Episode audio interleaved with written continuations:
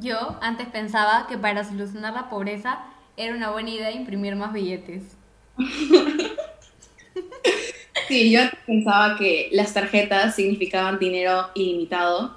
Y una vez fui a comprar con mi mamá y le dije que, que no se preocupara por el precio de las cosas porque ella tenía tarjeta de crédito.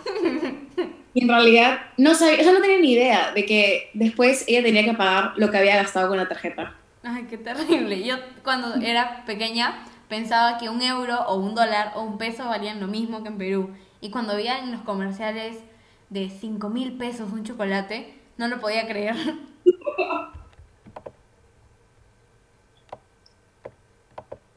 Hola, nosotras somos Ecoeducate, un emprendimiento social y de conciencia. Muchas personas no tienen idea de cómo manejar sus ingresos y gastos, lo que les puede generar algún tipo de problema económico. Nosotras buscamos mejorar los conocimientos de economía de las personas para que puedan emplearlos en su día a día. Sabemos bien que nosotras no podemos intervenir en cuánto dinero gana cada persona, pero lo que sí podemos hacer es enseñar cómo organizarlo y en caso se presente una situación crítica, saber cómo manejarla.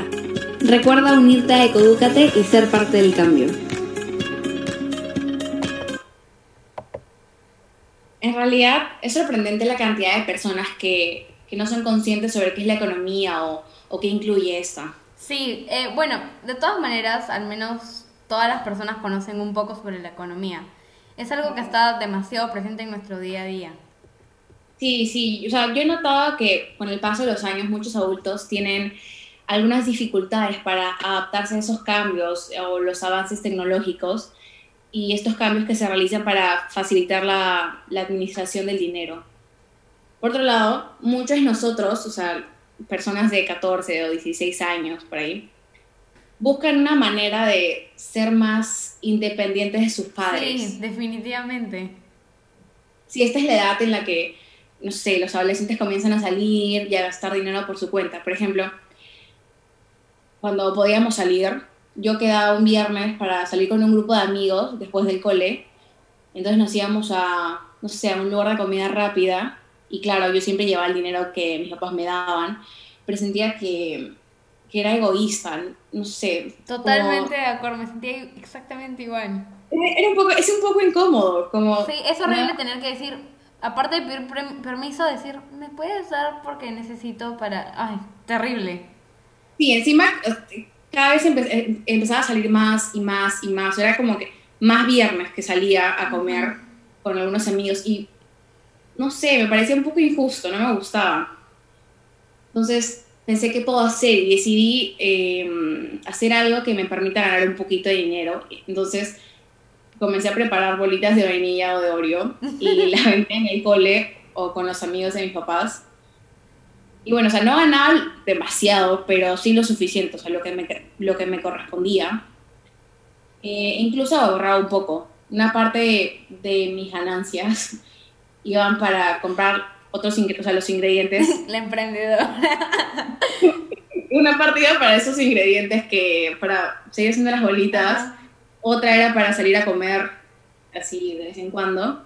Y lo que quedaba lo ponía en mi chanchito con la esperanza de comprarme unos, eh, dame un regalo. Pero eso es excelente, pues yo también yo vendía brownies, me acuerdo, eh, obviamente. Ah, bueno, sí. Yo tenía la ventaja que mis papás me financiaban la producción, ¿no? Y me decían, eso es por no sé qué, ya.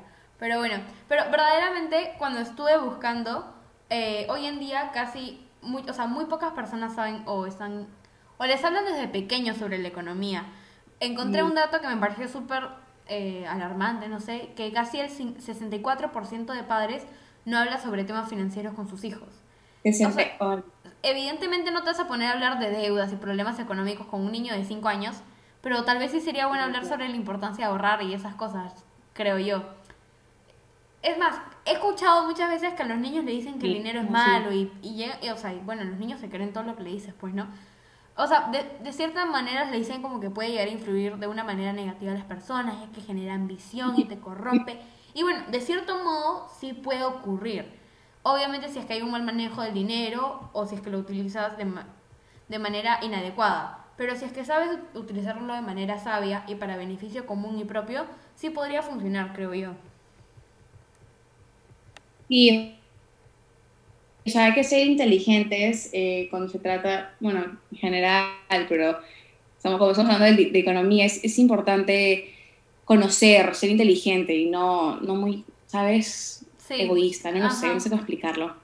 Yo creo que a los tres o cinco años los niños aún son muy, muy pequeños para sí, entender estos conceptos financieros. O sea, incluso a, a, mí me cuesta a veces.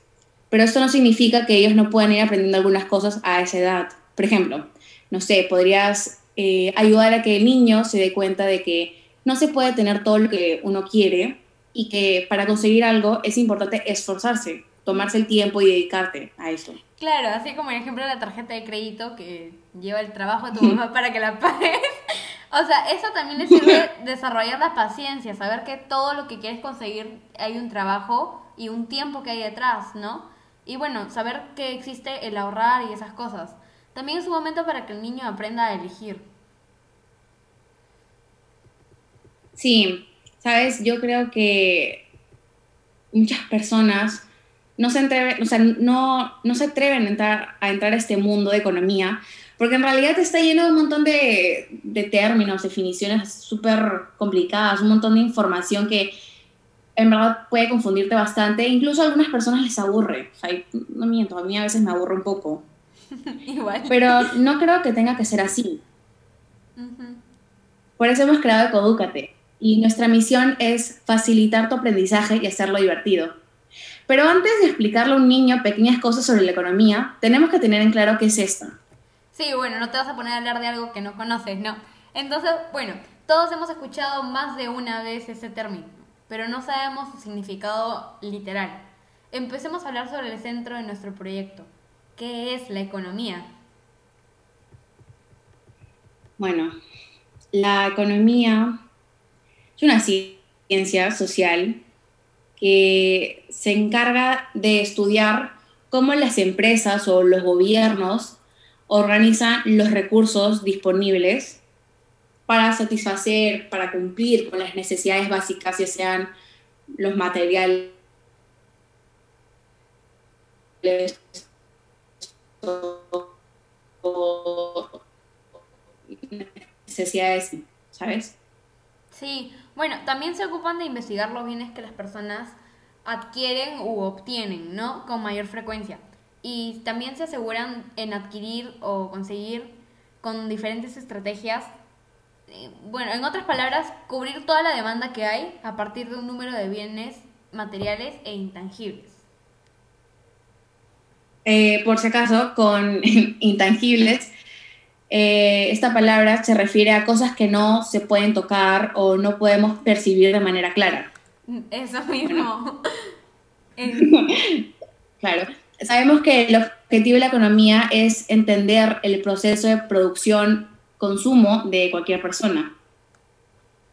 Sí, bueno, eh, ahora que ya hablamos de la economía, sería bueno también saber que existen cuatro tipos. Yo antes no tenía idea de economía, economía y nada más. Me parece demasiado. Sí, sí. Eh, pero bueno, eh, una de ellas es la economía teórica y empírica. En palabras más claras en español, como dirían, como dice su nombre de teórica, es un modelo teórico y literal, que está hecho como para las sociedades, y la empírica se encarga de confirmarlo o rechazarlo. Es importante eh, resaltar que ambas partes requieren de la historia económica de las naciones. Ajá, sí. O sea, sí, eso. Uh -huh. Bueno, el segundo tipo de economía es la microeconómica y macroeconómica. A ver, la microeconómica busca entender de, de forma individual el comportamiento de los consumidores y de las empresas, de las pequeñas empresas. Uh -huh. Mientras que la macro, macroeconomía, con una forma de visión general, global, un poco más amplia, estudia el conjunto de la economía y también analiza tendencias generales, como por ejemplo la renta nacional, la inflación, el tipo de cambio. Claro, creo que la macroeconómica es más, más grande, pues no, como dice su nombre, macro, y micro es más centralizada, por así decirlo. Es como que se enfoca en algo más, más pequeño. Ajá, claro. Bueno, este tipo de economía utiliza variables muy distintas entre sí. Es decir, eh, la macroeconomía se puede encargar hasta, hasta la producción de un país, de todo un país, mientras que la microeconomía, como hemos, microeconomía, como hemos estado hablando, solo revisa la cantidad producida por una sola empresa. Claro, pues lo que decíamos, no grande, no pequeño, ¿no? Bueno, y un tercer ejemplo es la economía normativa y positiva. Aunque los nombres son medio raritos, ¿no? Pero bueno, eh, no tiene una definición, definición tan compleja. La positiva explica lo que la economía es y la normativa indica cómo debería ser. esa definición me gusta más, es más sencilla de entender. Claro, es la más sencilla de todas. Bueno, pero sí. Sí, bueno, ahora por último encontramos la economía ortodoxa y heterodoxa. la ortodoxa, las palabras son súper raras, sí, no sé. Sí, sí, bueno, la ortodoxa se define en términos de mm, racionalidad, em, individualismo y el equilibrio, mientras que la heterodoxa solamente se limita en instituciones, historia y estructura social. Sí, bueno, la verdad yo no sabía mucho sobre los tipos de economía. Creo que hasta hace unas semanas ni siquiera sabía que existían. Gracias a que empezamos a investigar respecto al tema para este proyecto, en verdad hemos aprendido bastante y espero que también ustedes estén aprendiendo y que haya sido entretenido y de su agrado. Sí, la verdad, yo mm, en verdad creo que no me interesaba mucho por la economía hasta que me di cuenta que es un poco más sencilla, o sea, se, muestra bastante complicada, pero una vez que le agarras el ritmo a, las lecturas, es como, no es, no es, tan complicado como parece o como lo imaginaba. Y, y nada, es muy importante saber, conocer todo esto. Entonces, recuerden seguirnos en Instagram como ecoducate.bajo y aquí en Spotify para enterarse de cuándo se publicará el siguiente podcast, en el cual estaremos hablando sobre el ahorro. Y bueno, ahora les voy a dar como un pequeño spoiler sobre qué hablaremos en el, el siguiente podcast. Voy a citar lo que dijo Yanko, un especialista en finanzas personales no es más rico el que tiene más, sino el que sabe cómo gastar. Uso esa frase. No, pero es, es, muy verdad. Es, muy, es, muy, cierta, mejor dicho. Bueno, no dejen de actualizarse y aprender sobre un tema tan importante como lo es la economía. Si tienen alguna duda o sugerencia, la pueden hacer por nuestro Instagram. Por favor, se los agradeceríamos muchísimo. encuéntrennos como ecoducate.bajo y hasta un siguiente podcast en Ecoducate.